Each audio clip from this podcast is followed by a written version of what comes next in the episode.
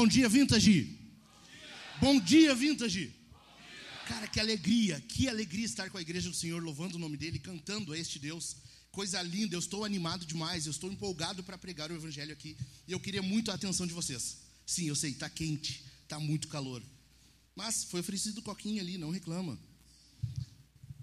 E eu tenho algo mais refrigerante para você aqui essa manhã. Vamos ouvir o evangelho? Vamos atentar a palavra de Deus? Cara, essa palavra está no meu coração ardendo há um tempo já. Já faz algum tempinho que eu estou com ela. E você sabe, quem é membro aqui sabe, nós tivemos aí alguns membros recentemente saindo. Resolveram que não estava legal o casamento, queriam o divórcio e saíram da igreja. Nós temos visto outros que trocavam farpas o tempo todo, acusações seríssimas, saíram da igreja.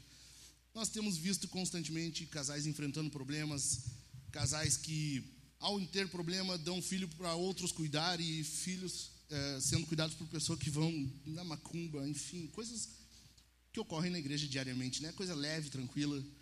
Por que, que essa confusão? Se na igreja é assim, como que não é no mundo? Me diz, se na igreja é desse jeito, como que não é aí fora? Como que não é a vida no mundo? Se na igreja é desse jeito. E eu tenho um texto que eu acho que vai nos ajudar a entender um pouquinho. E eu queria muito ler com vocês Gênesis 3. Vamos ler esse texto? Nós vamos ler aí 21 versículos. Abre a Bíblia, Gênesis 3, para quem não é muito habituado com a Bíblia, tá bem fácil. Abre no começo, tu vai girar algumas páginas, tu logo chegou em Gênesis. Mais algumas, uma ou duas, tu já vai estar em Gênesis 3.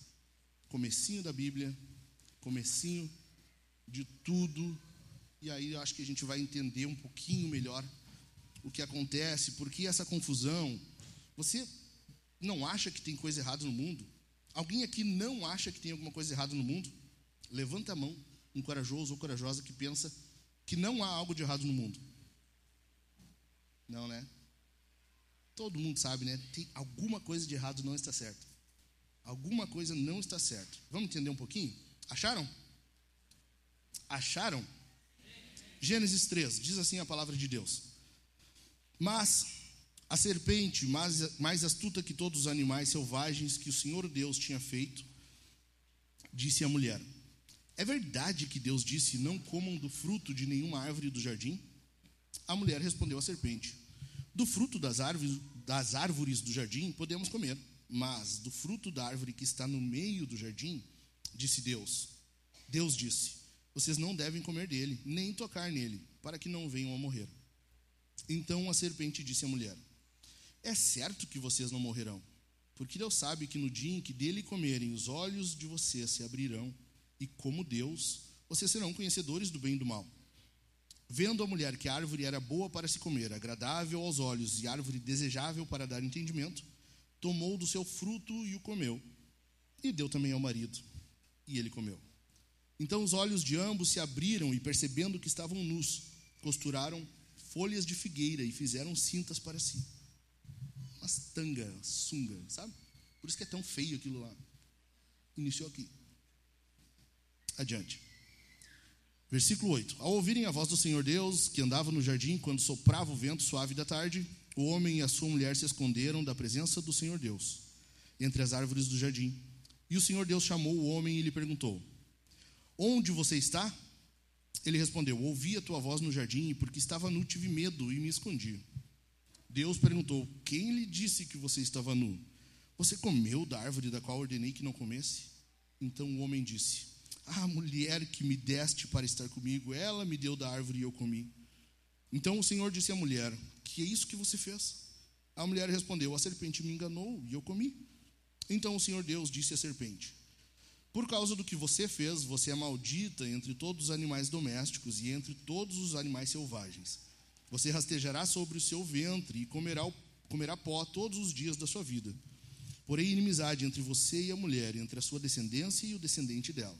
Este lhe ferirá a cabeça, e você lhe ferirá o calcanhar. E a mulher lhe disse: Aumentarei muito os seus sofrimentos na gravidez. Com dor você dará à luz filhos. O seu desejo será para o seu marido e ele a governará. E a Adão disse: por ter dado ouvidos à voz de sua mulher, comido da árvore que eu havia ordenado que não comesse. Maldita é a terra por sua causa. Em fadigas você obterá dela o sustento durante os dias de sua vida. Ela produzirá também espinhos e ervas daninhas, e você comerá a erva do campo. Tá tudo bem aí? Eu ouvi um, um clarão, um apagar de luz aqui. Será que só eu que estou vendo sobrenatural? Eis-me aqui, Senhor. Qualquer coisa, teu servinho está pronto. Foi a luz? Ah, então tá. Adiante. Eu estava 19. No suor do seu rosto você comerá o seu pão até que volte à terra, pois dela você foi formado. Porque você é pó e ao pó voltará. E o homem deu à sua mulher o nome de Eva, por ser a mãe de todos os seres humanos. O Senhor Deus fez roupas de peles com as quais vestiu Adão e sua mulher. Amém. Bendita a palavra do Senhor. Eu não sei se você reparou, mas aqui nós temos dois diálogos. Né? Imagina um paralelo, dois diálogos, tá? Imagina esse paralelo aqui, um, um comparativo. Um diálogo com a serpente e um diálogo com Deus. Ok? Estão acompanhando? Dois diálogos. Disso aqui resulta algumas coisas. Nós vamos ver aí resultar disso duas reações, consequências. Disso resultará dois povos. Nós vamos ver isso mais adiante. E eu quero que tu entenda disso aqui uma coisa. Presta bastante atenção nisso aqui. Presta bastante atenção. Com o auxílio de uma força maligna que milita constantemente contra nós, tivemos uma mudança drástica na nossa realidade. E desde então precisamos desesperadamente que alguém nos restaure a posição inicial. Pegou isso aqui? Eu vou repetir. Se tu pegar isso aqui, presta atenção. Se tu pegar isso aqui, tu pegou a ideia do sermão. Se o calor te atrapalhar em algum momento, você perdeu algo que eu falei lá no meio. Não. Tu pegar isso aqui, tu pegou a ideia do sermão. Então presta atenção que eu vou repetir. Com auxílio de uma força maligna que milita constantemente contra nós, tivemos uma mudança drástica na nossa realidade e desde então precisamos desesperadamente que alguém nos restaure posição inicial. Vamos entender um pouquinho melhor? Vamos lá. Versículos de 1 a 5. Pode passar para mim, por favor? Não pode, né? Porque é o Michael pregando, não tinha, alguma coisa ia dar errado, entendeu? Gênesis 3 é isso aqui. Isso é Gênesis 3. Se nós estivéssemos no jardim, não teria acontecido isso aqui. Entendeu? Ilustração perfeita para o meu sermão. Muito obrigado, pessoal. Combinado. Vocês acharam que isso aqui não fazia parte do sermão, né? Vocês acharam que isso aqui não estava programado. Podemos? Não ainda? Vamos lá, lê na tua Bíblia então. Mantenha ela aberta. Versículos 1 ao 5. Tá? pessoal que está com a Bíblia aí, não fecha ela. Nós vamos percorrer esse texto, examinar ele um pouquinho melhor. E eu acho que nós vamos tirar bastante coisa daqui que será útil para nós. Versículos 1 a 5. Mas a serpente, mais astuta que todos os animais selvagens que o Senhor Deus tinha feito, disse à mulher: É verdade que Deus disse: Não comam do fruto de nenhuma árvore do jardim? A mulher respondeu à serpente: Do fruto das árvores do jardim podemos comer mas do fruto da árvore que está no meio do jardim, Deus disse: Vocês não devem comer dele, nem tocar nele, para que não venham a morrer. Então a serpente disse à mulher: É certo que vocês não morrerão, porque Deus sabe que no dia em que dele comerem, os olhos de vocês se abrirão, e como Deus vocês serão conhecedores do bem e do mal. Eu não sei se chama a atenção de vocês aqui, mas uma coisa que me chama a atenção é: vocês perceberam que tem um bicho falando e em nenhum momento a Bíblia relata a surpresa do casal? Vocês perceberam? Um bicho falando. Uma serpente chega e ela começa a conversar. Só faltou um chimarrão ali, mas eles começaram a bater um papo. E a Bíblia não relata que Adão e Eva ficaram surpresos.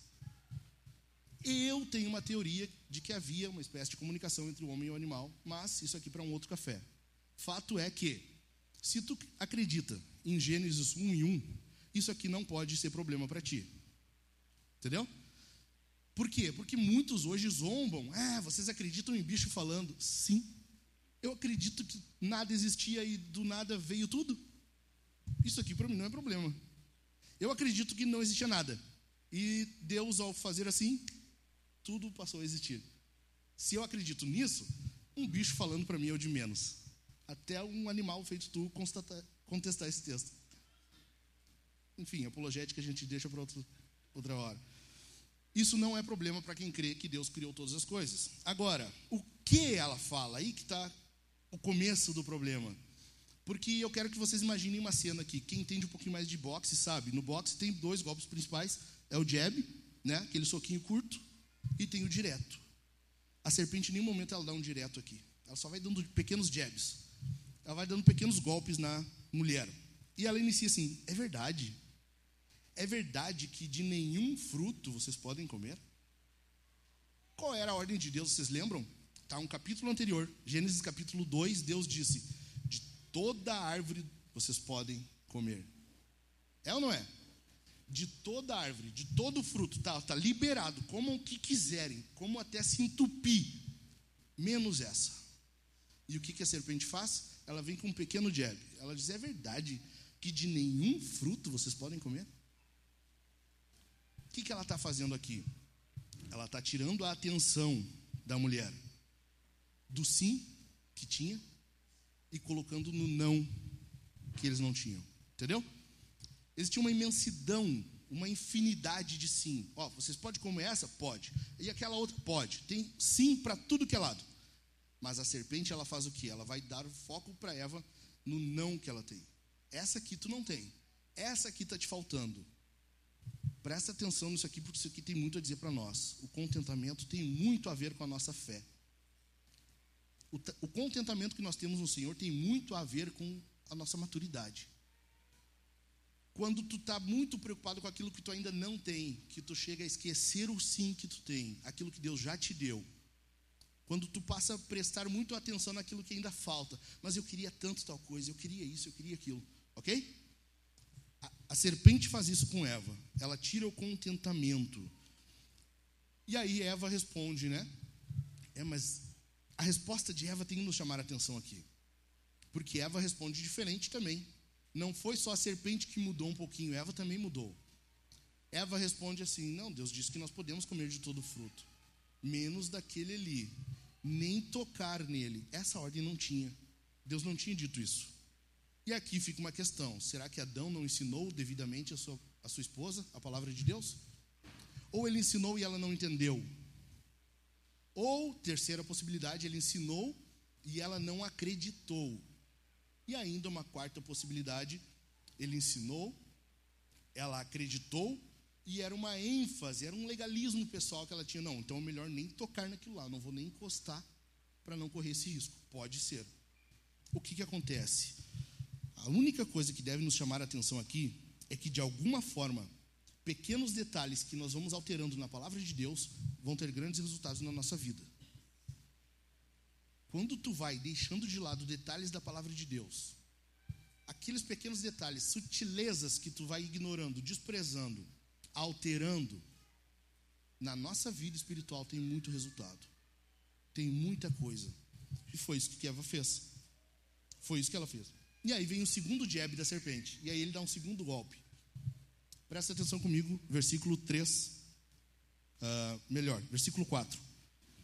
Então a serpente disse à mulher: É certo que vocês não morrerão. Um segundo golpe dela é o que? É negar a inevitabilidade da morte. Ela está dizendo: Não, é certo que vocês não vão morrer. Só que o que, que acontece aqui quando ela faz isso? Tem um autor de um dos melhores comentários hoje de Gênesis, ele diz assim: o que a serpente está dizendo não é que eles, ela está negando diretamente a palavra de Deus de que morreriam ela está dizendo assim: ó, não, não é tão sério. Entendeu? Ela está tirando a, a seriedade, a gravidade disso ali. E ele diz assim: é como se a serpente dissesse: não pense que a morte é uma ameaça tão imediata. Não esquenta. Não esquenta. É certo que vocês não morrerão. E aí acontece o quê? E ela vai enredando a mulher. E ela diz: Deus sabe. Ela está sugerindo aqui que a motivação de Deus era egoísta. Deus sabe que no dia em que vocês comerem do fruto, vocês serão como Deus. Ah, então Deus é mau, porque se ele faz isso, ele não quer que eu seja como ele, ele está sendo egoísta. Tu percebe como primeiro ela tirou o contentamento de Eva. Tu percebeu? Eu mencionei isso, né? Ela tirou o foco do sim e botou no não. Com a falta de contentamento, agora ela coloca o quê? Um desejo por independência. Ela buscou o que então? Se eu não posso, se Deus está agindo desse jeito comigo, eu vou fazer do meu jeito. Então eu vou fazer do meu jeito. É isso que a serpente está fazendo aqui. E aí vem o terceiro jab, versículo 4, porque ela, Deus sabe que, como Deus, vocês serão quando comerem o fruto do bem e do mal, do conhecimento do bem e do mal. Na mitologia uh, antiga, há escritos tá, paralelos ao período em que Gênesis foi escrito, e na mitologia antiga tem muitos relatos de deuses que evitavam que as pessoas tivessem alguma espécie de poder, de que o homem tivesse, e eles negavam acesso o que Moisés está fazendo aqui com Gênesis, tu tem que entender, ele está lidando com a cultura que rodeava Israel. Ele está explicando, ó, eles creem desse jeito, por causa disso, mas é desse jeito aqui, entendeu? Entendeu? Pegou a ideia? Na mitologia antiga, muitas crenças de deuses que privavam o homem de alguma coisa para não ganhar aquele poder que aquele Deus tinha. Isso aqui está cheio de relatos. Tem muitos relatos sobre isso. Para que não fossem como Deus. Agora, a questão é o que? O homem foi criado como? Como? Isso aí. O homem foi criado como Deus. Ele tinha a imagem de Deus. Ele era a imagem de Deus. Concorda? Relato diz isso, né? O homem era a imagem de Deus. E ele seria ainda mais. Por quê? Porque no momento certo isso aconteceria. O que é o conhecimento do bem e do mal? Explicando rapidinho para vocês aqui. Porque muitos vão dizer, e talvez a corrente principal diga isso: conhecimento do bem e do mal é que o homem conheceria o bem e conheceria o mal por ter praticado, por ter feito o mal. Entendeu? A corrente na teologia, a, a, mais vasta, a mais conhecida, diz isso. O homem seria conhecedor do bem e do mal, por quê? Porque ele praticou o mal, desobedeceu a Deus. Ok? Eu discordo um pouquinho. Eu acredito que a própria Bíblia tem sugestões para nós de que conhecimento do bem e do mal é sabedoria. Por quê? Porque os reis, o próprio Salomão é descrito como conhecedor do bem e do mal. É, o conhecimento do bem e do mal que é entendimento, é discernimento, é sabedoria para estabelecer algum julgamento correto. Entendeu? Pegou? Então, isso é ruim ou é bom? É? Bom. É bom. Quando Deus cria todas as coisas, e Gênesis diz que Deus olhou a criação e ele viu que era tudo muito bom. Então a árvore que estava lá no jardim, ela era ruim? Não. O fruto era ruim? Não. Se, ele não, se a árvore não era ruim, o fruto não era ruim, aquilo que ele concederia era ruim? Não, não tem como ser. Era algo bom. Só não era para aquele momento. Entendeu? Não era para aquele momento. Ou seja, a proibição de Deus, ela não era permanente. Quando Deus diz: "Não comam do fruto dessa árvore aqui", não é um não comam nunca, é um não comam ainda. Ok? Não comam ainda. Isso seria em algum momento, e veja, não é invenção minha, eu tenho, eu estou me escorando no ombro de muita, muita gente grande para dizer isso aqui. Muita gente grande concorda que em algum momento da história humana, se eles percorressem como Deus havia mandado, o homem ganharia a liberação de comer desse fruto seria liberado, só não era para agora. Esse conhecimento, versículo 4, conhecedores do bem e do mal, é sabedoria e era uma proibição temporal. O homem e a mulher, eles receberiam liberação para comer isso, porém eles anteciparam. Eles quiseram fazer do seu jeito. Eles quiseram fazer a sua maneira. Não houve, então, não houve um direto. Percebeu? Não houve uma ordem direta da serpente: pega o fruto, come o fruto, anda, desobedece. Não há, não há nenhuma ordem da serpente, não há nenhuma palavra da serpente dizendo faz. Só tem pequenos jabs. Será que Deus disse isso? É verdade. É verdade que não pode comer de nenhum fruto. Percebe a malícia, a ardilosidade que há nisso aqui? Ainda algumas literaturas paralelas do período de Israel, no período do Êxodo e anterior a isso, dizem que em alguns dados momentos os relatos os relatos da antiguidade eram o quê? Que o homem sacrificava a sabedoria para ter a vida. O homem sacrificava a sabedoria para ganhar vida. Ele queria viver, viver eternamente, ter a vida eterna. Gênesis nos mostra que foi o contrário. Para ter sabedoria, ter o entendimento, ele sacrifica a vida. Entendeu? para ter esse entendimento, ser conhecedor do bem e do mal, ele entrega a vida. Porque ele sabe que vai morrer e ele deixa que, que isso aconteça. É isso que acontece aqui. Vamos lá, versículos 6 e 7.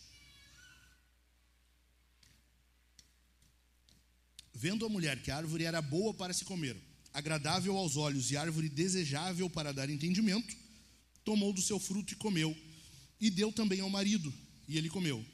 Então os olhos de ambos se abriram, e percebendo que estavam nus, costuraram folhas de figueira e fizeram cintas para si. Vamos lá, versículo 6. A árvore era boa para se comer, agradável aos olhos e desejável para dar entendimento. Não é esse o percurso que João vai dizer que é a tentação da tentação ao pecado? Lembra o que João fala, 1 João 2,16? A soberba dos olhos, os desejos da carne, os desejos dos olhos e a soberba da vida. É isso que está acontecendo aqui, exatamente aqui. Os desejos da carne, os desejos dos olhos e a soberba da vida. Eva olhou aquele fruto, aquele que ela tinha um não de Deus, era o único não. Todas as outras eram sim, mas ela começou a manter a atenção dela nesse fruto, nessa árvore. Somente aquilo ali interessava agora. Somente aquilo ali era o que ela queria. Por quê? Porque era o único não que ela tinha. E agora ela passa a ver aquilo ali como ela era boa para se comer, agradável aos olhos e desejável para dar entendimento. Isso foi dominando ela, foi dominando a ponto de que ela pega o fruto. E a palavra de Deus diz assim, ó, versículo 6 ainda, e ela tomou e comeu. Tomou ali é pegou. Tomou e comeu. Que outra passagem na Bíblia nos dá essa descrição? Tomou e comeu. Ou tomai e comei. A ceia. Estava havendo uma ceia aqui. Estava havendo uma comunhão aqui. Jesus diz, né? Mateus 26, 26. E ele pegou o pão, ele partiu, enfim, e ele diz: Este é o meu corpo que é dado por vós, né? E ele diz: Tomai, comei. Alguém lê para mim aí 1 Coríntios 10, 21. Alguém acha aí para mim rapidamente? 1 Coríntios 10, 21. Melhor, leu 20 e o 21. Alguém achou? 1 Coríntios. Consegue ler aqui? Lê aqui, lê aqui, para sair na gravação. 1 Coríntios 10, o 20 e o 21.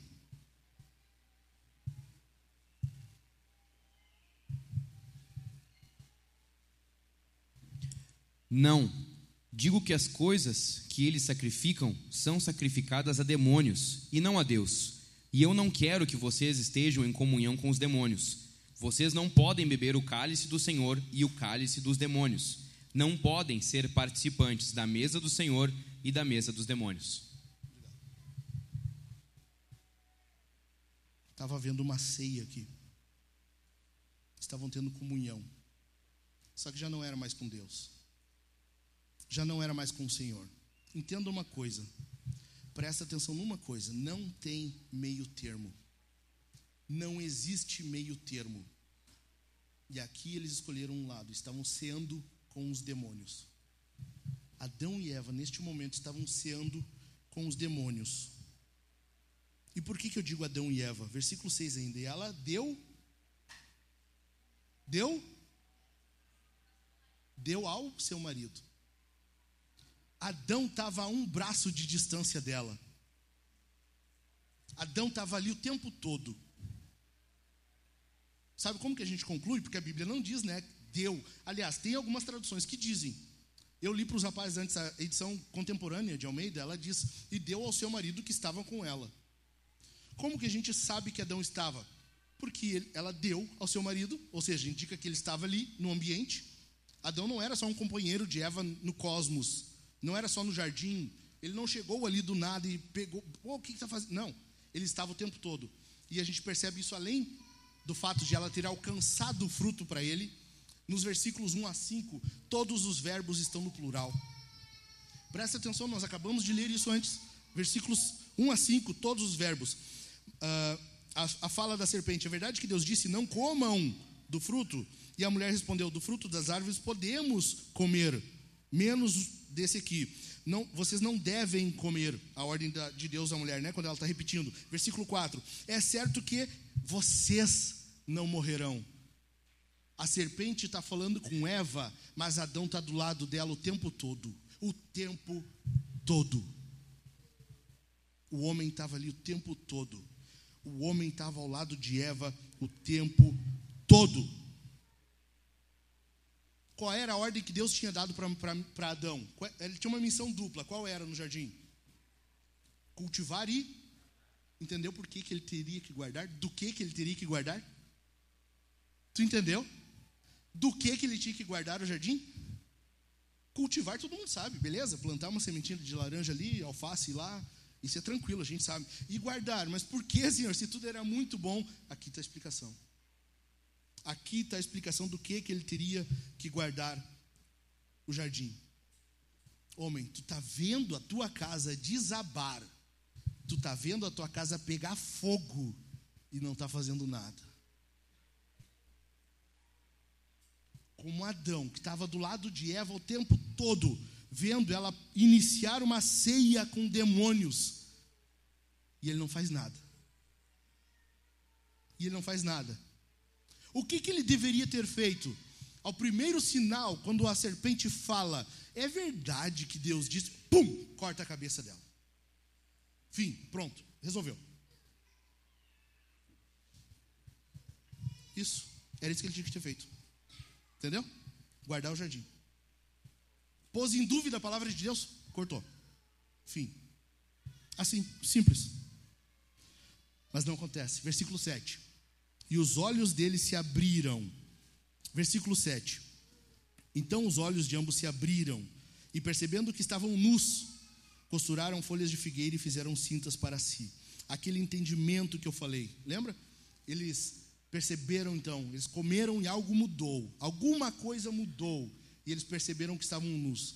Ontem eu explicava para os rapazes no GC estava conversando com os pastores e eu estava explicando. Eu acredito, isso eu posso explicar para você outra hora. Eu acredito que aqui eles eram ainda adolescentes. Outra hora eu explico, não tem problema, fica para um outro café. Não vem agora ao caso aqui no sermão, mas o que, que a gente percebe? Que eles mudaram algo neles e passaram a ter um pouquinho mais de noção sexual. E qual era o problema? É que isso não era para agora. Eles teriam isso mais à frente, eles só teriam que ter esperado o tempo de Deus. Eles anteciparam isso. Mas o que, que acontece adiante? Eles morreram de fato, como, como havia sido dito? Hum? No momento? Uma morte imediata? Não. Eles não morreram naquele momento. Sabe por quê? Graça. Graça. Graça. N. Gruden, São Gruden, ele. Vocês viram? Eu, não era para ter feito, enfim. São Gruden diz assim: Deus escolheu agir com graça para que eles tivessem tempo de arrependimento. Deus poderia ter lançado eles naquele momento ao inferno. Poderia. Ele continuaria sendo bom, ele continuaria sendo justo, ele continuaria sendo o mesmo Deus, não mudaria em nada.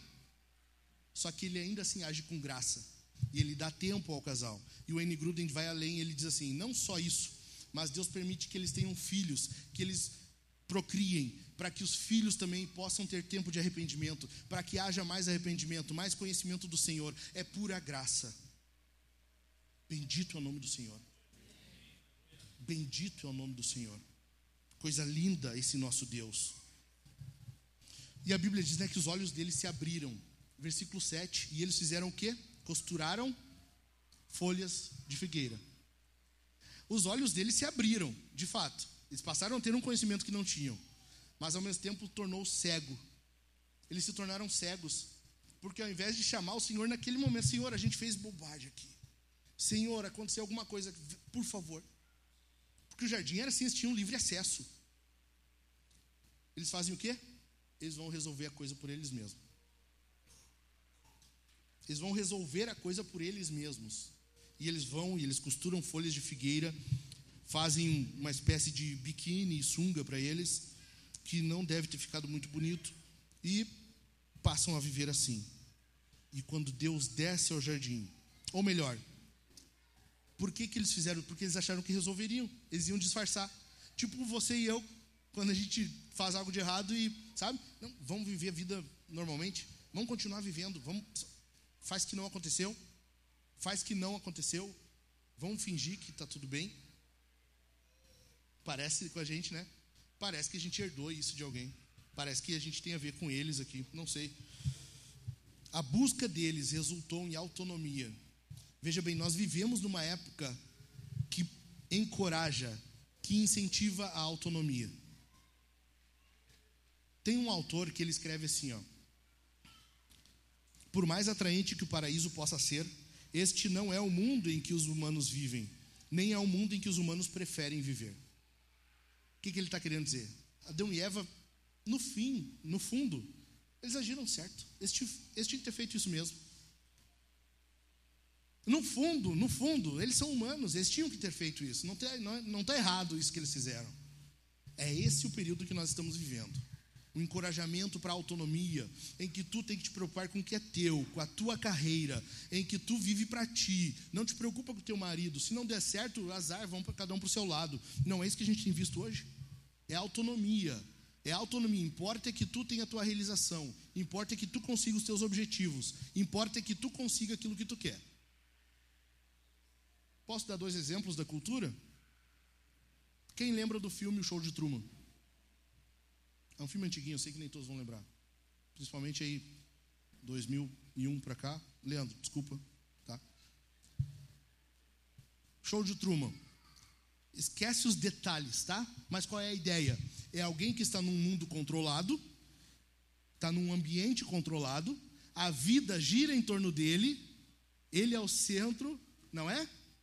E o que, que ele quer? Ele quer sair dali. E ele vai para um mundo caótico, uma vida caótica, porque ele só não quer ficar ali dentro mais. A ideia é o quê? Vai, meu filho, vai. Tu quer a tua independência? Vai. Tu está fazendo certo. Tu quer autonomia? Vai. Lembram do homem bicentenário? Lembram? Esse é um pouquinho mais recente. O que, que é isso? É um robô que viveria eternamente. Ele não morreria e para ter uma identificação com o homem, para que haja alguma espécie de, de relação, para se identificar como homem, ele opta pela morte. Ele escolhe morrer. Vocês percebem como sutilmente a cultura vai te moldando para isso? Ela vai te moldando para essas coisas? Vamos aos versículos 8 ao 13. Versículos 8 ao 13. Ao ouvirem a voz do Senhor Deus, que andava no jardim, quando soprava o vento da tarde, ou melhor, o vento suave da tarde, o homem e a sua mulher se esconderam da presença do Senhor Deus, entre as árvores do jardim. E o Senhor Deus chamou o homem e lhe perguntou: Onde você está? Ele respondeu: Ouvi a tua voz no jardim, e porque estava nu, tive medo e me escondi. Deus perguntou: Quem lhe disse que você estava nu? Você comeu da árvore da qual ordenei que não comesse? Então o homem disse: A mulher que me deste para estar comigo, ela me deu da árvore e eu comi. Então o Senhor, lhe, então o Senhor disse à mulher: Que é isso que você fez? A mulher respondeu: A serpente me enganou e eu comi. Olha só, versículo 8: Eles ouviram um barulho de Deus. Eles ouviram que Deus estava vindo. E o texto diz, né? Ao ouvirem a voz de Deus, a voz do Senhor Deus, que andava no jardim, na, quando soprava o vento suave da tarde. Ali o vento é, é, é o ruá, é o mesmo, mesmo termo para espírito. Quer dizer que era provavelmente a tardinha, já quando caiu um pouquinho sol, deu um frescor e Deus vem. Mas a palavra de Deus diz, ou pelo menos no nosso em português diz assim, ao ouvirem a voz de Deus. O termo ali é ao ouvirem o som de Deus, o barulho de Deus. Uma possível interpretação, eu não estou dizendo que é a correta, ok? Uma possível interpretação para esse texto é ao ouvirem o barulho de Deus. E esse barulho é um termo que é usado para tempestade. Pode ser, pode ser que Deus não tenha vindo de forma tão mansa quanto a gente imagina. Pode ser que Deus vem como numa tempestade. E isso explicaria por que, eles ficaram com medo e se esconderam. Entendeu? O certo é que eles ficam com medo e se escondem. Só esse fato já seria suficiente para o homem se alertar, para o homem despertar. O que, que é isso? É uma coisa que eu não experimentei até agora. Eu estou sentindo medo. Medo? O que, que é isso? Não acontece. Aí Deus faz o quê? Como um pai, Deus chega fazendo perguntas. Não, não é? Falava com a minha esposa isso. Deus faz como um pai.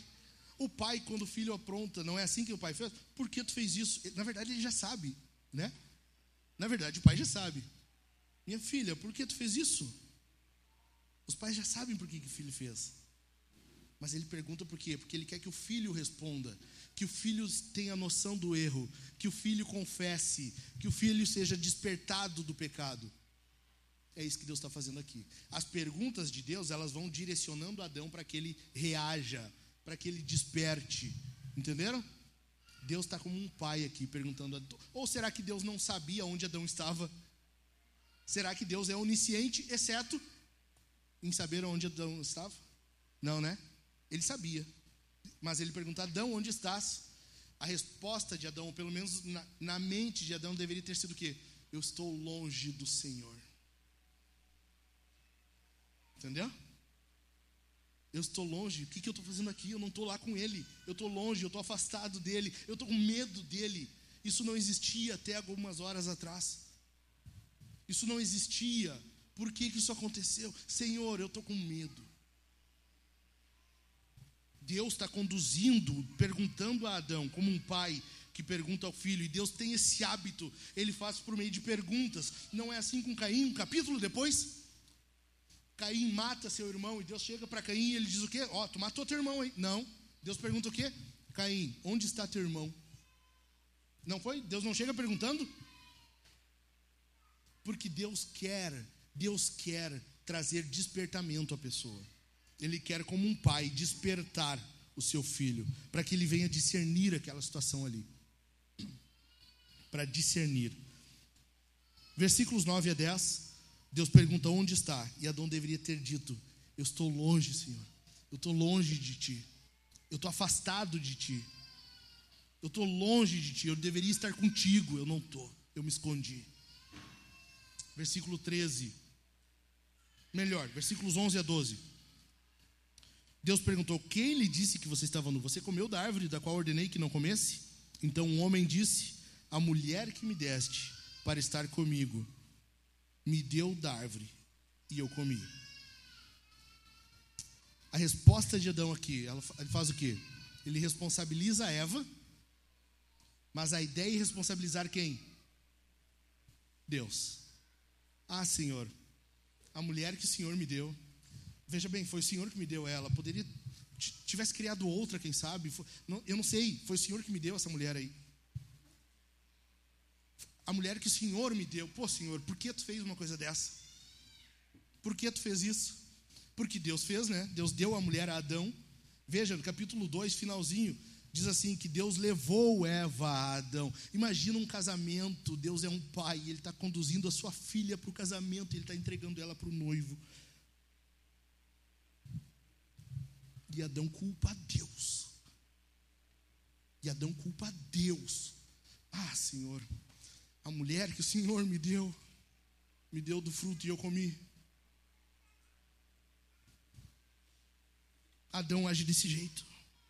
Adão age desse jeito. Ele responsabiliza Eva. Ele responsabiliza Deus. Ele responsabiliza Eva para, por meio disso, responsabilizar Deus. Como ele deveria ter feito? Eu falei, né? Ele deveria ter guardado o jardim, não guardou. Agora, como ele deveria ter feito então? Senhor, é verdade. Ela comeu do fruto, Senhor. Ela comeu, eu não sei, eu não cuidei como deveria. Não. A culpa é dela, Senhor, mas a responsabilidade é minha.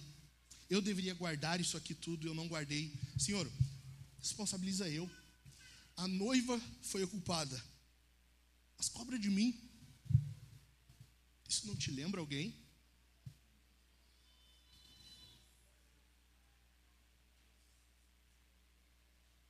Adão deveria ter feito, não foi. Veio o segundo Adão para fazer isso.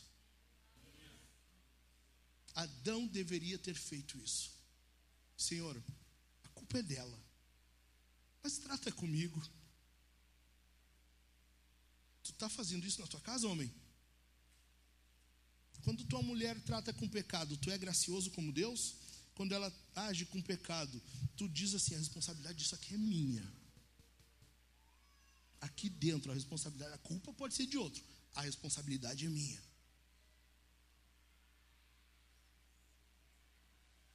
Preciso de uns segundos para pensar nisso. Vamos adiante? A serpente me enganou, versículo 13. Eva diz assim: Ah, senhor, a serpente me enganou, né? É ou não é? Está aí na de vocês assim? Por quê? E Paulo vai confirmar isso, ou seja, a Bíblia confirma isso. Eva foi enganada. Eva foi enganada. Adão não. Por isso que é o pecado de Adão. Entendeu? É o pecado de Adão. Eva foi enganada. Para Eva, a serpente chega e ela dá uma expectativa. Ela dá uma falsa esperança. Ó, oh, tu vai ser desse jeito, sabe? Não é tão sério essa morte aí. Não é tão, não é tão, não pense dessa forma. Não é tanto assim. E Eva foi enganada. 1 Timóteo 2,14, Paulo vai dizer que não. A, a, melhor, que sim, Eva foi enganada, mas Adão não. 1 Timóteo 2,14 diz para nós que Adão não foi enganado.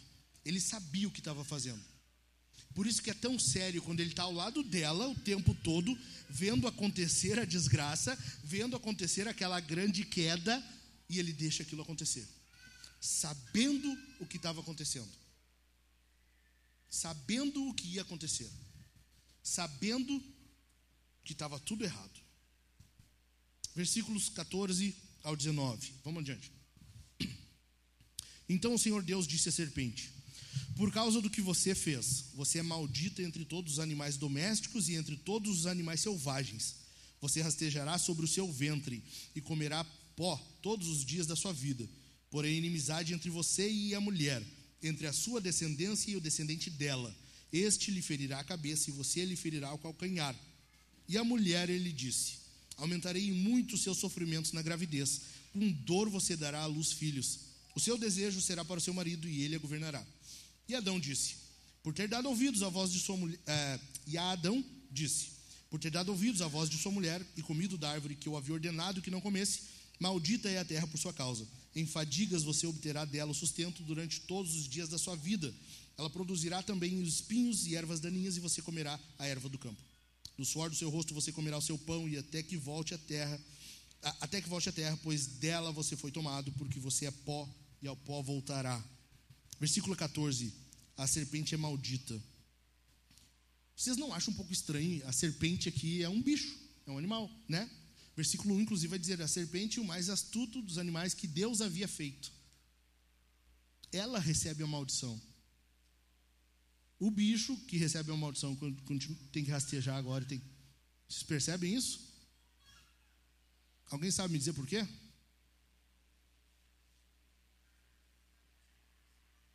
Hum? Ela foi usada por Satanás? Talvez. Mas aí que não deveria ter recebido não era Satanás? Por que, que a, o animal recebe a maldição? Se alguém souber, me diz, porque eu não sei, tá? Estou perguntando porque eu quero saber. Eu não sei. Se alguém souber, me chama no final e me diz, porque eu pesquisei tentei descobrir e não consegui. Então, vamos adiante, por favor, continuando o sermão aqui. Não sei, não sei. Vamos seguir. Versículo 15. Porém, inimizade entre você e a mulher, entre a sua descendência e o descendente dela. A gente tem o hábito de dizer que esse aqui é o proto-evangelho, né? Que aqui é a promessa do Messias. Hoje a gente pode dizer isso, a gente entende, por quê? Porque nós temos a revelação já completa. Nós temos o cânon. Nós sabemos que isso aconteceria. Mas veja, o destinatário primeiro do livro para quem Moisés estava escrevendo? Para o povo do Êxodo, ok? Eles não tinham essa noção. Para eles era quem aqui? Semente é coletivo. Veja, semente é um termo singular, mas que remete a algo coletivo, um povo, ok? A ideia original do povo de Israel ao ler isso aqui, eles entenderam que era o povo de Deus. Aqui Deus está dizendo: ó, vai ter dois povos: semente da serpente, a descendência da serpente e a semente da mulher a descendência, o povo. Tá? Estão pegando? A ideia do, do povo de Israel, ao ler isso aqui, é que haveria então, a partir dali, uma coletividade, dois povos, quem se identifica com a serpente e quem se identifica com a semente da mulher. Vocês lembram João Batista e Jesus mesmo, quando eles vão falar dos fariseus, eles dizem raça de de víboras. É o povo da, da, da, serpente. Entendeu? Entendeu por que eu falei antes que não tem neutralidade? Ou você se identifica, você está no povo de Deus, da semente da mulher, ou se não, não, você não tem, ah, estou decidindo ainda, não sei. Então tá, tu já escolheu o teu lado. Descendência da serpente, raça de víboras. Entendeu? É isso aqui. Aqui tá se Deus está descrevendo então que há uma divisão agora a partir de agora assim, ó, dois povos, pronto. Vai ter inimizade entre esses o tempo todo. A partir de agora é isso que vai acontecer. E sim, aponta para Jesus, mas sim, por Jesus resulta em mais alguém, que aí é a coletividade. Romanos, vamos ler Romanos 16, por favor? Alguém, bem rapidinho, acha para mim aí. Romanos 16, 20. O, aonde que vai resultar isso aqui? Até aonde vai? Vamos ver? Bem rapidinho. Já vem aqui na frente lendo o microfone de novo. Bem rapidinho, Romanos 16, 20. Romanos, achou aí aqui no? Lê aqui. E o Deus da paz em breve esmagará Satanás debaixo dos pés de vocês. A graça do nosso Senhor Jesus esteja com vocês. É a igreja.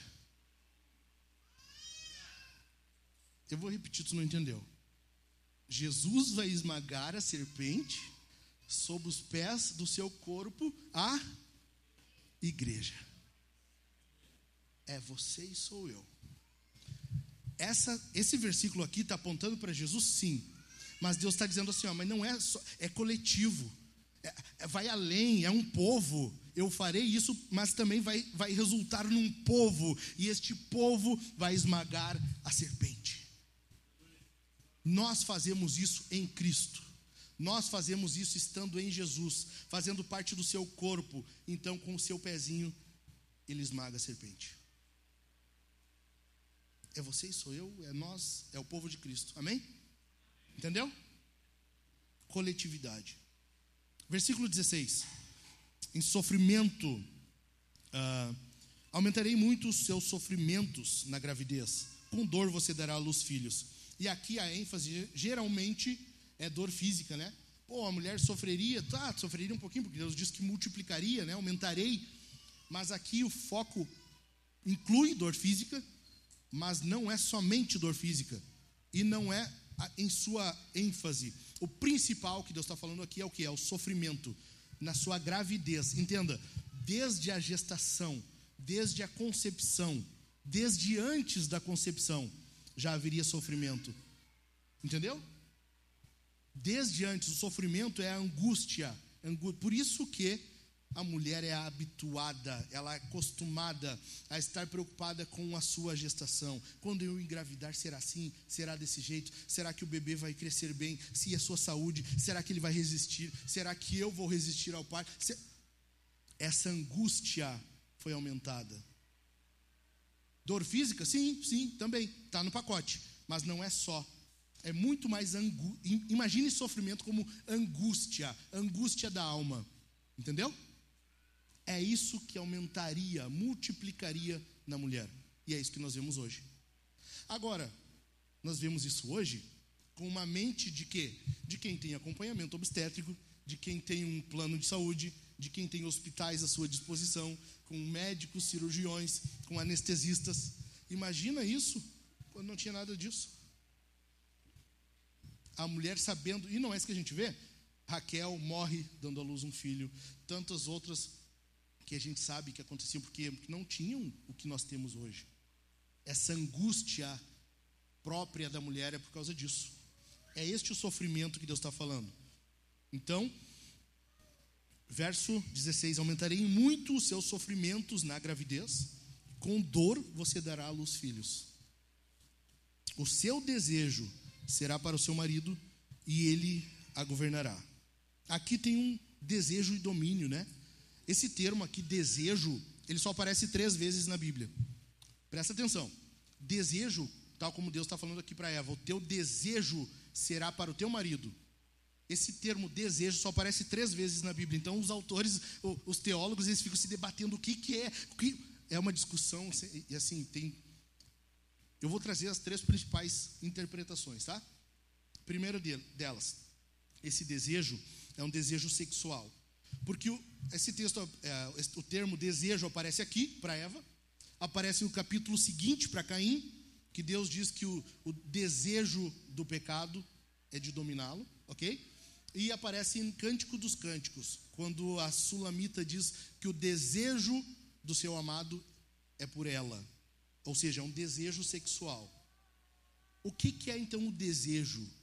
Daí as três principais correntes dizem: é o desejo sexual, por causa de Cântico dos Cânticos, é um desejo de filhos, porque agora mesmo, na frase anterior, Deus havia falado sobre a mulher ter filhos, e essa necessidade de filhos tem que necessariamente conduzir ela, empurrar ela para o marido, porque ela precisa do marido para ter filhos.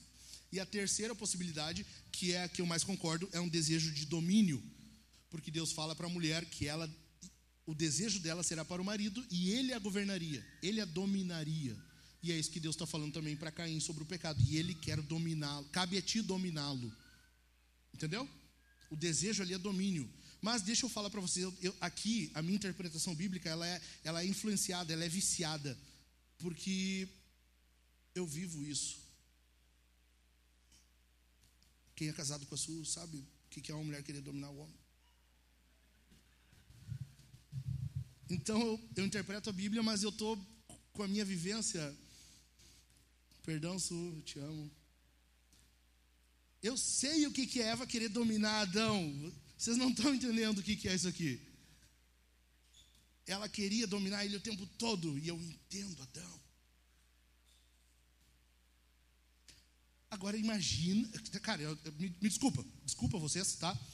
Mas durante a preparação do sermão, às vezes eu parava e ficava imaginando assim, pô, se ali, com Eva, com a serpente, Adão ficou calado o tempo todo, eu fiquei imaginando se ele fosse casado com a sua. Coitado.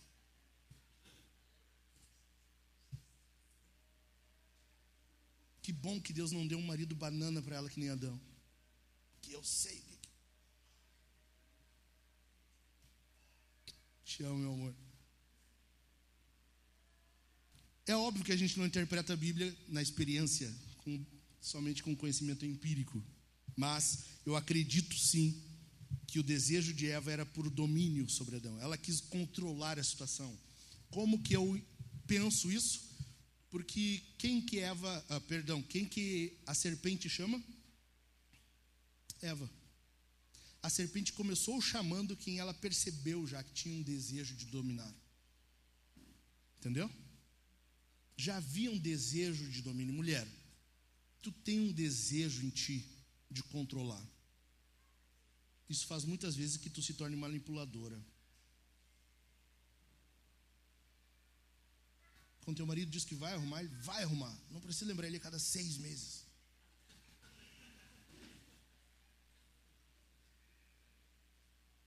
Ok?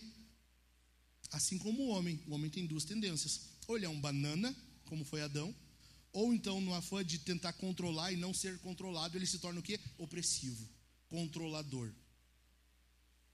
Todos nós, homens e mulheres, nós temos nossa tendência e a gente tem que lutar contra isso. OK? Adiante. O resultado, versículos 16 e 17 vão dizer assim para nós: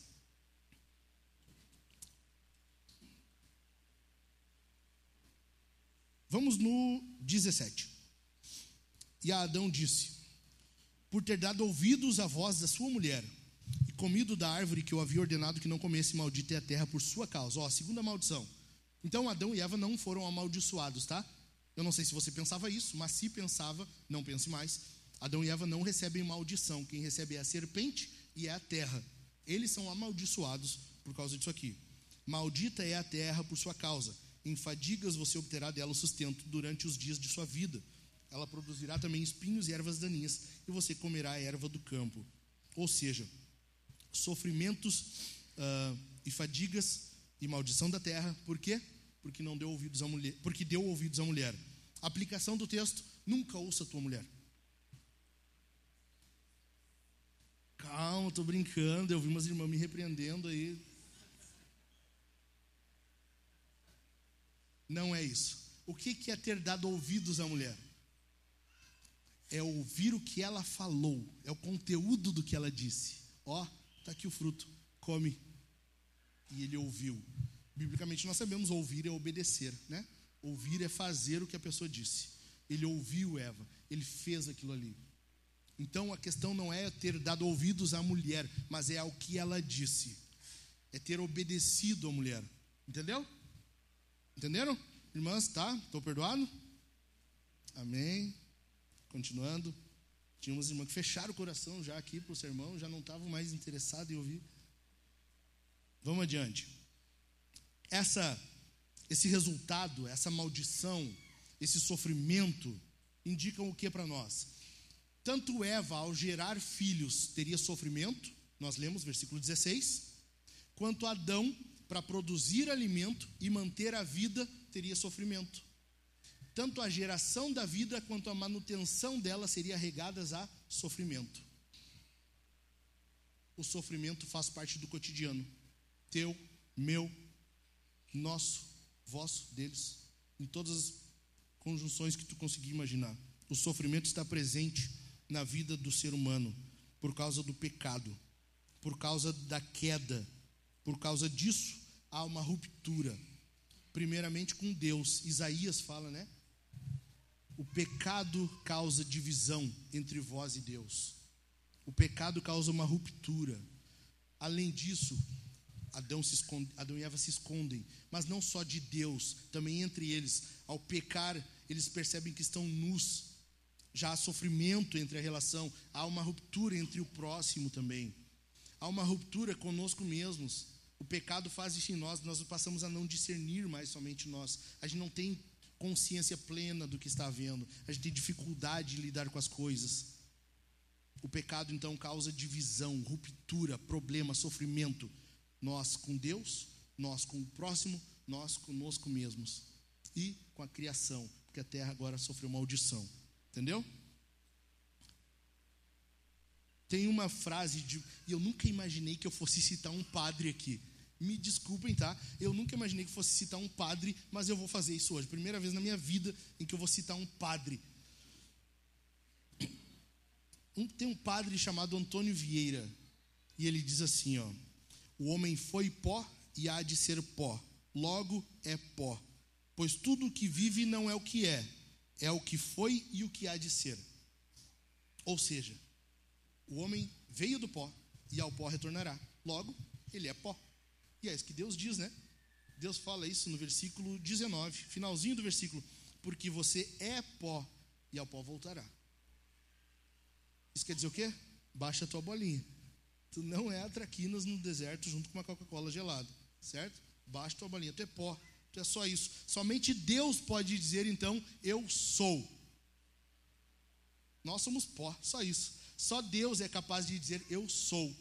Nós somos aquilo que éramos e aquilo que haveremos de ser, ou seja, pó. Somente Deus é o suficientemente capaz de dizer eu sou. Ok? Finalizando, versículos 20 e 21. E o homem deu à sua mulher o nome de Eva, por ser a mãe de todos os seres humanos. Algumas traduções dirão todos os seres viventes.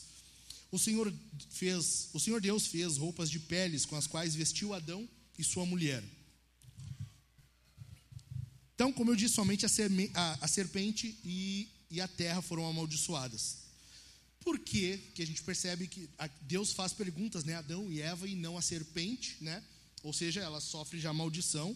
E aqui nós vamos uh, entender já um pouquinho, já pelo menos a gente tem um vislumbre do porquê que o diabo não pode ser salvo, porquê que não há salvação para os demônios, entendeu? Deus não faz pergunta para o diabo, o que foi que você. Deus não quer que haja esse despertamento, trazer ele à consciência. Ele está amaldiçoado e ele continuará, continuará amaldiçoado eternamente. Entendeu? Então, além disso, para Adão e Eva, a graça. Deus está Deus tá demonstrando com isso aqui que há graça. Por quê? Porque Adão denomina, dá um nome a Eva. Até então ele, ela não tinha, ela era chamada de mulher. E Adão faz o que? Ele dá um nome. Eva, a mãe de todos os seres viventes. Ou seja, Adão ele está crendo que pela graça divina ainda haverão favores de Deus. O pecado causou uma ruptura. mas ainda haverá favores de Deus, graça de Deus para aquele pessoal ali. Ainda haverá graça. Por que, que a gente percebe isso? Porque Adão está dizendo ele é a mãe de todos os seres viventes. Ou seja, ele está crendo que haverão gerações, virão povos ainda. Ele entendeu, a gente não morreu, ou seja, Deus foi gracioso. A gente está no lucro. Entendeu? Adão creu que haveria, que aquela promessa que Deus fez da semente, aquilo ali era verdadeiro. E ele deu um nome a Eva que refletisse isso.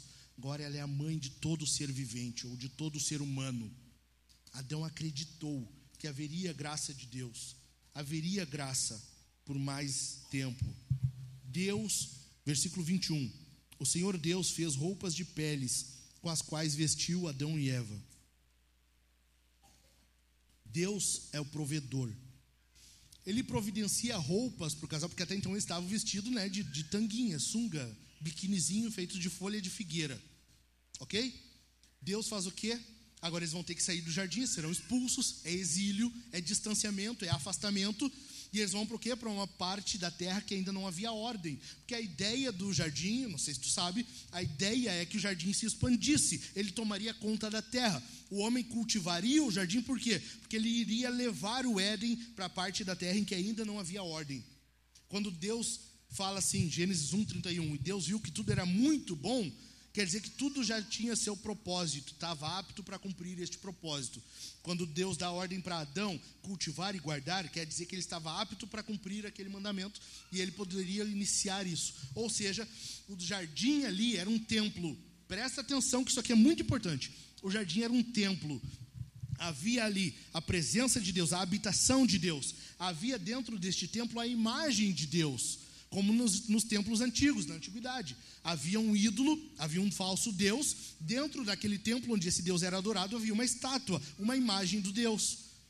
Deus está mostrando que esse jardim é um templo, tem uma imagem desse Deus, uma imagem viva, porque é um Deus vivo. É um templo, mas a gente percebe que há estágios, há distanciamento. Quanto mais perto, maior a comunhão. Ou seja, dentro, no interior do jardim, há Deus, a habitação de Deus. Deus fala com o ser humano, ele tem comunhão com o ser humano. Há uma árvore da vida, há o jardim, que é onde há ordem, e o ser humano tem que conduzir isso. Ele tem que levar o jardim para o restante, ainda não há ordem. Veja, tem três aspectos: ordem, não ordem e pecado. Quando nós falamos de não ordem, não é que seja pecado, ok? A terra, ela ainda não tinha ordem. O homem faria isso, por isso que Deus dá ordem para o homem dominar a terra, dominar a, a criação. Então, esse jardim se expandiria até que abrangisse toda a terra. O homem falha nisso. E há uma ruptura aqui. Por causa disso, ele tem que sair agora. E agora ele vai para essa parte onde não tem ordem, onde não é jardim, onde não é paraíso. Entendeu? Mas o principal quer dizer o que? Deus rompeu o que? A presença dele, o acesso a ele. A gente percebe isso em mais, em mais ocasiões. Quando Moisés vai receber a lei do Senhor no Sinai. O povo fica ao pé do monte. Até uma certa altura vai os líderes do povo. Lembram? Está lá em Êxodo. E Moisés vai até o alto do monte para receber a lei de Deus. Está vendo que tem três etapas? O tabernáculo não era assim? O átrio do, da, da tenda, a parte interna, o lugar santo, e o santo dos santos, a habitação de Deus, o encontro com Deus. O templo, a mesma coisa. O átrio do templo, o lugar santo e o santo dos santos, onde tem a arca, a presença de Deus, o encontro com Deus, quando o sacerdote ia uma vez por ano. Onde que há essa presença de Deus hoje? Quem pode me dizer? Na igreja. Você e eu somos a habitação de Deus hoje. Você e eu somos a habitação, o local onde Deus habita. Você quer encontrar Deus é na igreja. Você quer ter acesso a Deus é na igreja. Você quer viver com Deus é na igreja. A igreja é a habitação do Senhor. E isso aqui para a mente oriental, cara, é uma bomba. Para o homem oriental, para a mente oriental, pensar que o Deus, o Deus, o Senhor, habita na sua criação, é explodir a mente. Isso não é impensável. Tu entende o sentido de temor que nós temos que ter? O temor que nós temos que ter por ter este Deus habitando em nós. Tu entendeu? Nós temos que ter um senso de temor. Temor diante de Deus. Deus providencia. Ele sabe que o casal vai para uma parte que não tem ordem. E ele providencia roupas apropriadas. Ele veste o casal. Ele diz: Eu sei, vocês vão se distanciar agora. Mas deixa eu cuidar de vocês, pelo menos a vestimenta. Para vocês não sofrer tanto. Deus providencia para o casal. Deus continua sendo a nossa provisão. A providência divina. Amém? Beleza, e o que a gente faz com isso? Legal, legal. Analisamos o texto. Vamos cada um para sua casa agora? Não. O que a gente faz com isso? Passa para mim, por favor, bem rapidinho. Primeiro lugar, o que, que a gente faz com isso? Guarda o seu jardim. Guarda o seu jardim, guarda a tua casa, guarda a tua família, guarda os teus. Não deixa ninguém vir com sutilezas que vão enredando e vão distanciando do Senhor e vão rompendo a relação que há com Deus. Guarda o teu jardim. Amém? Guarda o teu jardim. Guarda, cuida das circunstâncias que tu vive, as companhias que estão fazendo parte do convívio de vocês. Pais, cuidem das companhias dos filhos. Não deixem andar com qualquer um. Famílias, cuidem dos seus. Cuidem dos seus isso quer dizer que tu tem que sair desse grupo de WhatsApp que tu está aí, que está tá tendo pornografia direto. Sai desse grupo agora, em nome de Jesus. Tu acha que não vai dar nada, ninguém está vendo. Tu acha que não vai acontecer nada. Tu acha que, não, mas eu nem vou abrir o vídeo. Eu não vou abrir, eu só, é meus colegas, eu não vou sair, o que eles vão pensar? Sai desse grupo agora. E eu não sei porquê, presta atenção nisso aqui. Eu não sei explicar eu não sei dizer o porquê. Desde que eu preparei esse sermão, que eu estou com essa aplicação na cabeça, o Senhor está martelando isso na minha cabeça. Sai desse grupo agora, em nome de Jesus. Guarda o teu jardim. Eu falo na presença do Senhor Santo Deus do universo. Eu não sei dizer porquê, mas o Senhor está me incomodando que alguém tem que sair dessa maldição. A serpente está querendo te enredar. Sai disso aí, em nome de Jesus. Segundo lugar, autonomia diferente de liberdade. Autonomia não é liberdade, apesar de hoje na cultura eles quererem te fazer acreditar nisso. Autonomia não é liberdade. Autonomia não é liberdade. Autonomia é busca por independência. E independência não existe. Anota isso aqui. Independência não existe. A mulher não pode ser independente do homem. Deus disse que ela deveria se aproximar mesmo que para ter filhos. Ela teria sofrimento, mas ela precisa do homem para isso. O homem precisa da mulher também. Paulo vai dizer que um depende do outro e essa dependência ela se expande, vai para a igreja, um membro precisa do outro. Nós não podemos dizer que eu não preciso de ti, tu não precisa de mim e uns não precisam dos outros. Não existe independência, não existe autonomia. Pare de acreditar que tu resolve os teus problemas, que tu resolve os teus pecados. Pare de acreditar nessa mentira da serpente. Pare de acreditar nisso. Pare com isso. Pare com isso.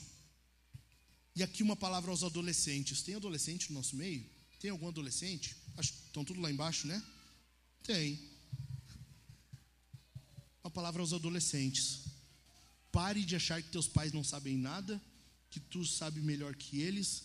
Pare de acreditar que eles são, são retrógrado. Pare de acreditar, porque a serpente ela vai te enredar nisso. A serpente vai enredar nisso. Ah, meus pais não sabem nada. Sabe? Daí tu vai com os teus colegas e ficam falando mal dos pais e ficam achando que vocês é que sabem das coisas. Não. É a serpente te enredando. Não existe independência, não existe autonomia.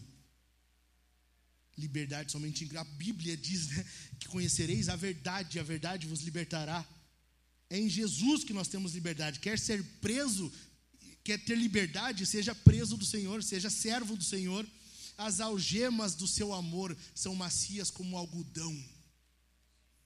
Só em Jesus tu tem liberdade. Só em Jesus tu tem isso. Terceiro lugar, crescimento, amadurecimento e sabedoria leva tempo. Leva tempo. Não antecipe as coisas. Deus pode fazer as coisas acontecerem assim? Pode. Ele faz? Geralmente não. Deus tem um processo. Era o que Adão, deveria, Adão e Eva deveriam ter esperado por isso. Eles deveriam ter aguardado o tempo de Deus. Eles não quiseram, eles anteciparam as coisas. Não faça o mesmo. Não siga os teus pais. Espere o tempo de Deus. Amadurecimento, santificação, crescimento espiritual. Tudo isso leva tempo. Não antecipe as coisas. Siga o processo de Deus. Amém? Quarto lugar. A tentação muitas vezes, muitas vezes, promete uma bênção, só que antes da hora. Muitas vezes. E eu estou para dizer que na maioria das vezes, a tentação é algo bom, só que não é para aquele momento. Foi o que aconteceu com Adão e Eva. Aquele fruto era para eles, só não era para aquele momento.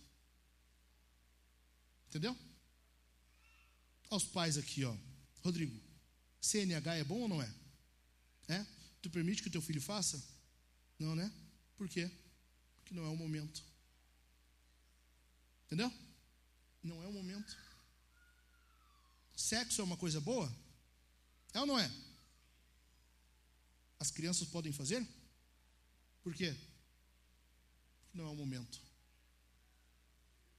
Geralmente a tentação vem querendo trazer algo bom, uma bênção, só que não é o momento. Antecipando as coisas, querendo cortar caminho. Fuja, fuja daquilo que parece um atalho. Fuja daquela armadilha que parece um atalho. Certo? Quinto lugar. São só 10, tá? Em mais 40 minutinhos a gente sai daqui. Estou brincando. Quinto lugar. Quando perceber que algo não está certo, a primeira coisa que tu deve fazer é como está a relação com Deus. Como está a relação com Deus? É isso que Adão deveria ter feito. Ele ouviu Deus e se escondeu. A primeira coisa que devia ter pensado é: o que está acontecendo nessa relação aqui? O que está acontecendo? Isso aqui não era assim. Isso aqui não era assim, tem coisa errada. Primeira, ao primeiro sinal, ao primeiro sinal que tu perceber que alguma coisa está errado, não está certo, pense como está, analise como está a tua relação com Deus. Culto em casa, culto, ânimo, a vida em família, como tá? Como tá a situação? Tu tem feito o culto familiar? O culto tem tido ânimo? Como tem sido a relação de Deus com Deus em casa? Não aqui no culto. Aqui é fácil a gente fingir. Em casa, como é que tá? Tá tendo ânimo? Teus filhos estão sendo instruídos na palavra de Deus? Como que tá? É muito fácil, é muito fácil a gente pensar que está tudo bem se a gente não analisar as coisas e perceber de fato como está. Toda queda, ela inicia com uma fraqueza. Toda queda, ela inicia numa fraqueza. Ao primeiro sinal de fraqueza, analise, vê como está a tua relação com Deus, ok? Sexto lugar, grave isso aqui, tatua isso aqui, tatua de preferência no antebraço. Eu não consigo mais, tá? Mas vocês podem, vários de vocês podem. Tatua isso aqui no braço, para toda vez que tu fizer com o braço aqui tu lembrar. O caminho da tentação é esse aqui, ó dúvida, rejeição, autonomia. Não foi isso que a serpente fez com Eva? É verdade. É verdade que Deus disse. E aí depois ela disse: É certo que vocês não vão morrer. E o terceiro passo é a autonomia, é a independência, é agir por conta própria. Me dá esse fruto para cá que eu sei quando é a hora de comer isso aqui. Entendeu? Grava isso aqui. Esse é o caminho da tentação. Dúvida, Rejeição autonomia. É você estabelecer o próprio padrão. É, não, é do meu jeito. Pode deixar que eu sei, eu resolvo. É do meu jeito. Eu sei quando é o momento. Eu sei o que é certo, o que é errado. Não, não é assim. Sétimo, homem, onde você está? Hoje é o dia aqui, caras, e agora é uma palavra aos homens. Hoje é o dia de tu assumir a responsabilidade se tu está fraquejando em algum ponto, Se algo na tua relação com a tua esposa, se algo na relação com os teus filhos, se algo no cuidado da tua casa está fraquejando, hoje é o dia de tu reassumir isso. Assume a responsabilidade, te coloca diante do Senhor e diz: Deus, até aqui estava assim, eu não quero mais continuar desse jeito. Ok? Ok? Homens, ok? Onde você está, homem? Oitavo. Cara, isso aqui é demais. Mesmo o pior capítulo da Bíblia, o pior, Gênesis 3, quando há o pecado, quando há queda, quando há uma ruptura, mesmo o pior capítulo da Bíblia nos mostra graça divina e um grande conflito. Deus, ele é provedor. Ele continua cuidando do homem, ele continua cuidando do ser humano. Eles não morreram na hora, não foi uma morte imediata, isso é graça. Mas também indica algo para nós. Indica que há uma batalha, há um grande conflito. Alguém neste momento está pelejando contra a tua alma.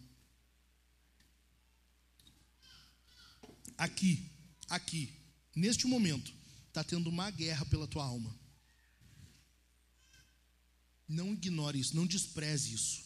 Há uma batalha, há um conflito, há uma grande guerra acontecendo. Há alguém, há uma força que não quer que você esteja com Cristo.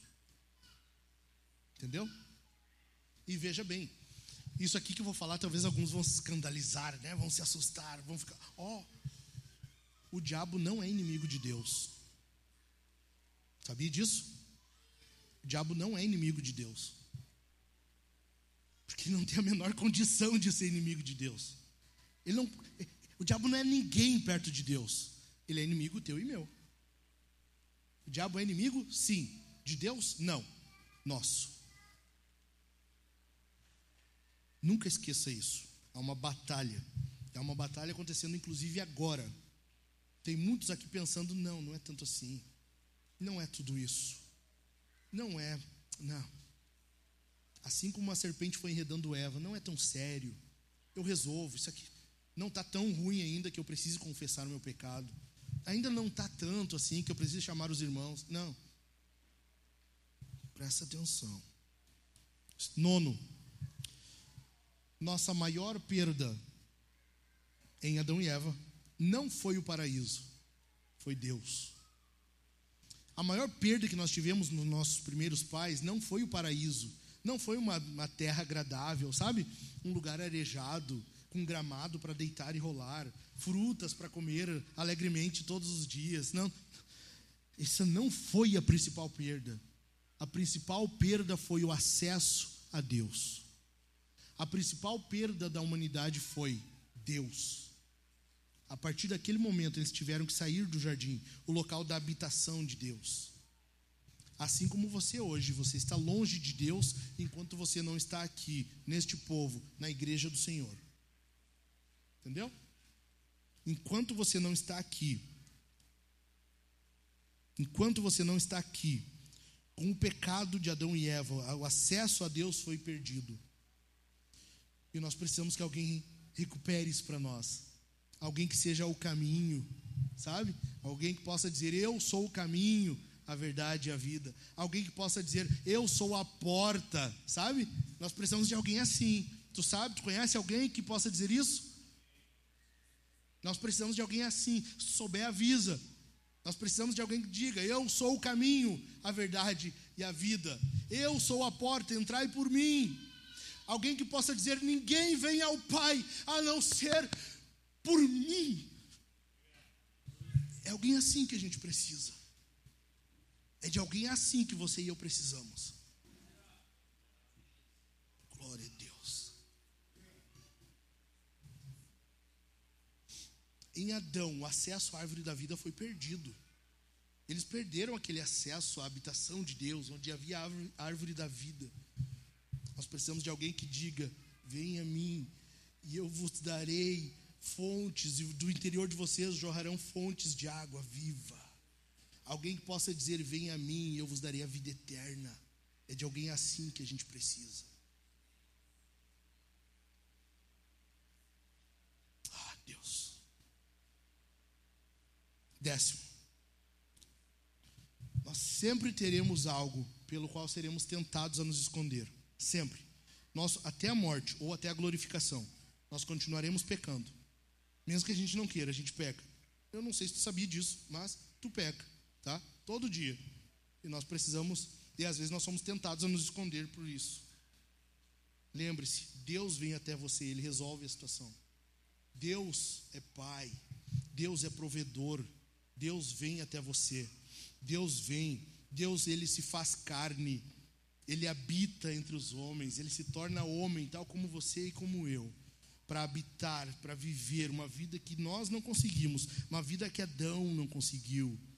Ele se torna o segundo Adão e ele consegue. Sabe aquela frase? Tem, um, tem uma frase né, bem clichê. Adão e Eva no paraíso não foram fiéis, Jesus foi no deserto. Sabe? Aquela, sabe? Já viu isso? É verdade, cara. É verdade. A questão principal é que nós temos que estar nele. Tá, Jesus conseguiu, mas e aí? Adianta Jesus ter conseguido se eu não estiver com ele? Se eu não estiver nele? Adianta? Não adianta. Deus providenciou peles para o casal.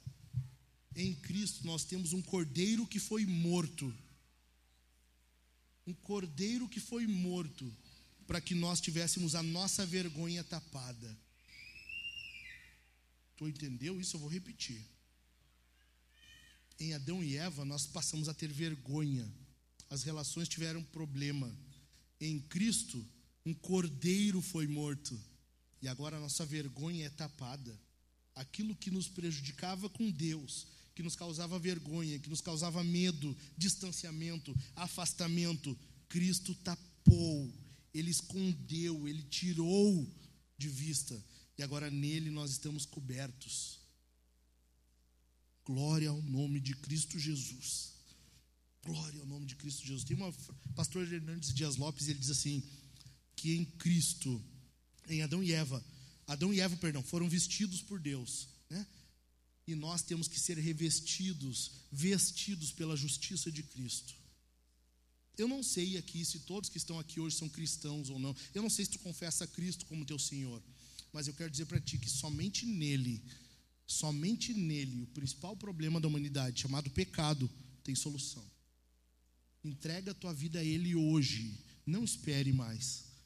Não espere por amanhã. Não espere que tu vá resolver teu problema. Não espere que tu consegue resolver alguma coisa. Entrega hoje a tua vida a Ele. É urgente isso. É urgente isso. Amém? Nós temos em Cristo esse Cordeiro. Eu quero apresentar a você hoje o Cordeiro de Deus que tira o pecado do mundo. Fique de pé.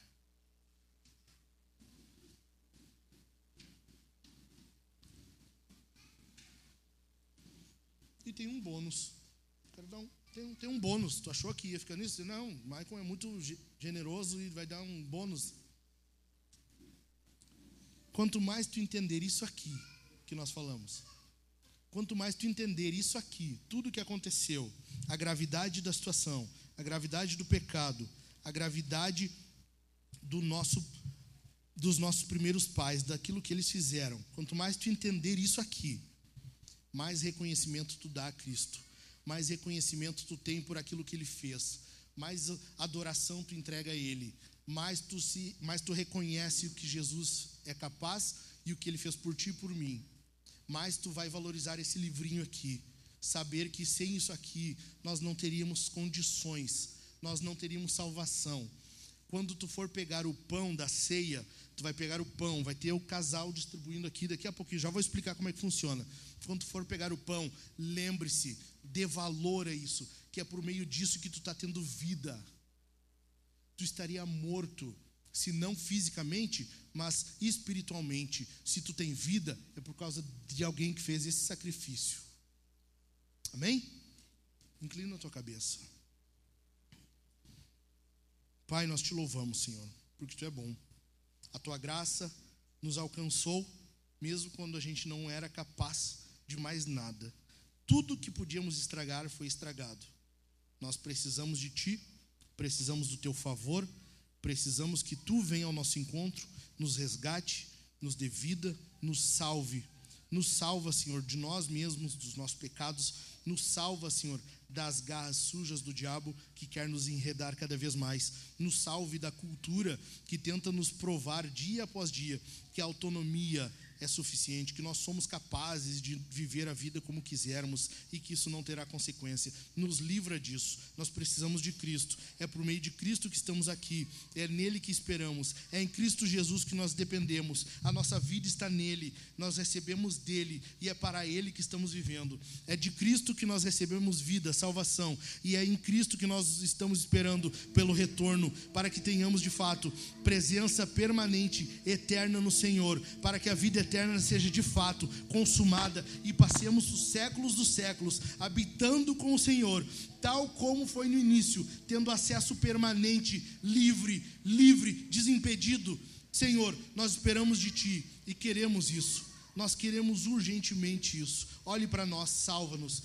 Olhe para quem está aqui essa manhã, que ainda não recebeu o Senhor. Se alguém está aqui e ainda está com o coração indeciso, toca nessa vida, Senhor. Muda esse coração e que ele entregue a Jesus sua vida ainda hoje, sem falta, no nome de Cristo Jesus. Nós vamos responder o sermão de três formas. De três formas. A primeira delas, eu falei, a ceia. Vai ter alguns, algumas pessoas aqui distribuindo pão vinho e suco. Tu pega o pão, quem pode fazer isso? Quem está em Cristo. Quem está em Cristo Jesus participa da ceia. Pega o pão, mergulha ou no vinho ou no suco. Se tu é abstêmio, se tu está grávida, se tu é criança, não vai no vinho. Mergulha no suco e come o pão, ok? Quem está em Cristo. Paulo diz assim: portanto, examine-se o homem a si mesmo, e assim coma do pão e beba do cálice. Venha examinando tua vida, venha rendendo teu coração ao Senhor, venha percebendo aquilo que em ti tem que ser melhorado, aquilo em ti que está se escondendo entre as árvores. Amém? Certo? E participe da ceia do Senhor, a mesa do Senhor, a comunhão com Deus. Diferente daquela primeira ceia que eu mencionei que foi com demônios, aqui nós estamos ceando com Deus. A segunda forma é ofertando. E nós queremos a tua oferta. Você deve ofertar. Eu não sei se tu sabe. Na reunião dos membros, o Jack falou aqui, querendo o Senhor, e eu creio que Ele quer. Nós vamos plantar uma igreja em Novo Hamburgo. Eu vou fazer isso em nome de Jesus. Eu anseio por ver uma igreja boa naquela cidade. Eu amo aquela cidade, eu sou de lá e eu quero, eu não vou descansar. Eu tenho orado a Deus para que Ele me dê aquela cidade. Ah, eu tenho orado por isso. Nós vamos plantar uma igreja lá. Só que para isso a igreja precisa de dinheiro. É aluguel, o pão que tu vai comer, o suco que tu vai beber ou o vinho, tudo isso custa dinheiro. Oferte ao Senhor. Tu estava na pior situação possível, longe de Deus, afastado por meio do pecado. Em Cristo tem salvação. Deus nos salva. Tudo que é nosso agora é dele. Nós somos só mordomos. Seja um bom mordomo e entregue a Deus aquilo que lhe é devido. Amém? Oferte. Tem os irmãos com a maquininha ali atrás, tem o QR Code, tem várias formas de ofertar. Como ofertar é o de menos. Oferte ao Senhor. Terceira forma, cantando. Nós vamos cantar respondendo ao que nós ouvimos aqui hoje. A palavra de Deus é santa, é digna, é fiel. Responda isso. A palavra de Deus, ela transforma vidas. Como que eu sei? Ela transformou a minha. Ela tem me transformado constantemente. Deus tem transformado vidas e eu sou testemunha do que Deus tem feito, não só em mim, mas em outros irmãos. Responda crendo nisso aqui. Responda crendo no que tu ouviu. Responda crendo que Deus fala conosco. E isso que foi entregue a ti hoje é Deus falando contigo, porque algo Ele quer tratar contigo. Amém? Vamos cantar ao Senhor? Inclina de novo a tua cabeça. Pai, nós recebemos alegremente a tua palavra. Que ela venha, Senhor, ao nosso encontro e faça as transformações necessárias. E agora nós vamos responder ao sermão. E queremos também que tu receba isso de nossa parte como oferta. Nós participaremos da ceia, nós vamos ofertar e vamos entregar louvores a ti, cantar ao teu nome. Por favor, é, nós rendemos isso a ti e pedimos que tu nos transforme para o teu agrado, para a glória do teu nome. Amém.